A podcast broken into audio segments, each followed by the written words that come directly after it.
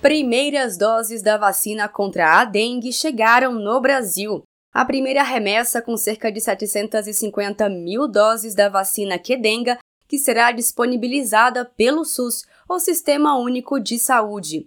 O Ministério da Saúde receberá ainda cerca de 600 mil doses gratuitas do laboratório japonês Takeda Pharma, totalizando 1,32 milhão. Além disso, o governo comprou 5 milhões e 200 mil doses que serão gradualmente entregues até novembro. Há 43 anos, o Brasil sofre com frequentes epidemias de dengue, destacou a ministra da Saúde, Nízia Trindade. Há 43 anos, o Brasil sofre com frequentes epidemias de dengue. É o que nós vivemos hoje em muitas cidades do país. Existem recursos de ciência tecnologia para fazer frente a esse problema e melhor cuidar da população. Entre as tecnologias e medidas para a proteção da população, temos a vacina. E a vacina para a dengue foi recentemente incorporada pelo Ministério da Saúde ao seu Programa Nacional de Imunizações. Ao todo, receberemos esse ano 6 milhões e 400 mil doses de vacinas, dada a capacidade de produção e entrega do laboratório. Neste ano, o público-alvo serão crianças e adolescentes de 10 a 14 anos. Essa faixa etária concentra o maior número de hospitalizações por dengue, depois de pessoas idosas, grupo para o qual a vacina não foi liberada pela Agência Nacional de Vigilância Sanitária.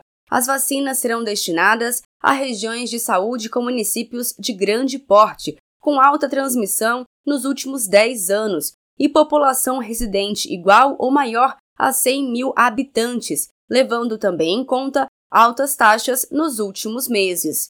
O doutor Drauzio Varela explica a diferença entre o vírus da dengue e o da Covid, ao reforçar a importância de manter os cuidados para evitar água parada, que é criadouro do mosquito Aedes aegypti. A dengue é uma doença que é relativamente benigna na maioria das vezes, mas pode provocar mortes. E o que acontece com a doença? Agora com a Covid, muita gente diz: como é que eu sei se eu estou com dengue ou com Covid? Não é difícil saber, porque a dengue começa com um febrão que vem do nada. Você está normal, não está sentindo nada, não tem dor muscular, não tem nada. E aí vem essa febre que pode chegar até 39, 40 graus. É uma febre muito alta. E depois vem os sintomas. Os sintomas quais são? Dor no corpo é o principal deles. Uma dor forte no corpo pega a musculatura, especialmente essa musculatura atrás das costas. O que faz o vírus da dengue? Além da dor forte muscular, cansaço, uma fraqueza geral e uma falta de disposição para fazer as coisas. A lista dos municípios e a estratégia de vacinação ainda serão informadas pelo Ministério da Saúde. A previsão é que as primeiras doses sejam aplicadas em fevereiro. O Brasil é o primeiro país a oferecer a vacina contra a dengue no sistema público universal. O Ministério da Saúde incorporou a vacina contra a dengue em dezembro de 2023. A inclusão foi aprovada de forma rápida pela Comissão Nacional de Incorporações de Tecnologias no SUS.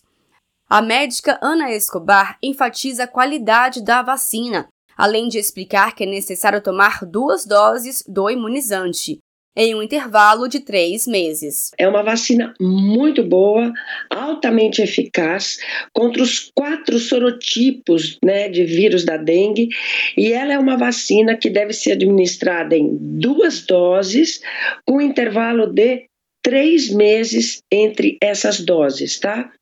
Isso é muito importante, garantir as duas doses e a contraindicação, sim, ela é uma vacina de vírus vivo, atenuado.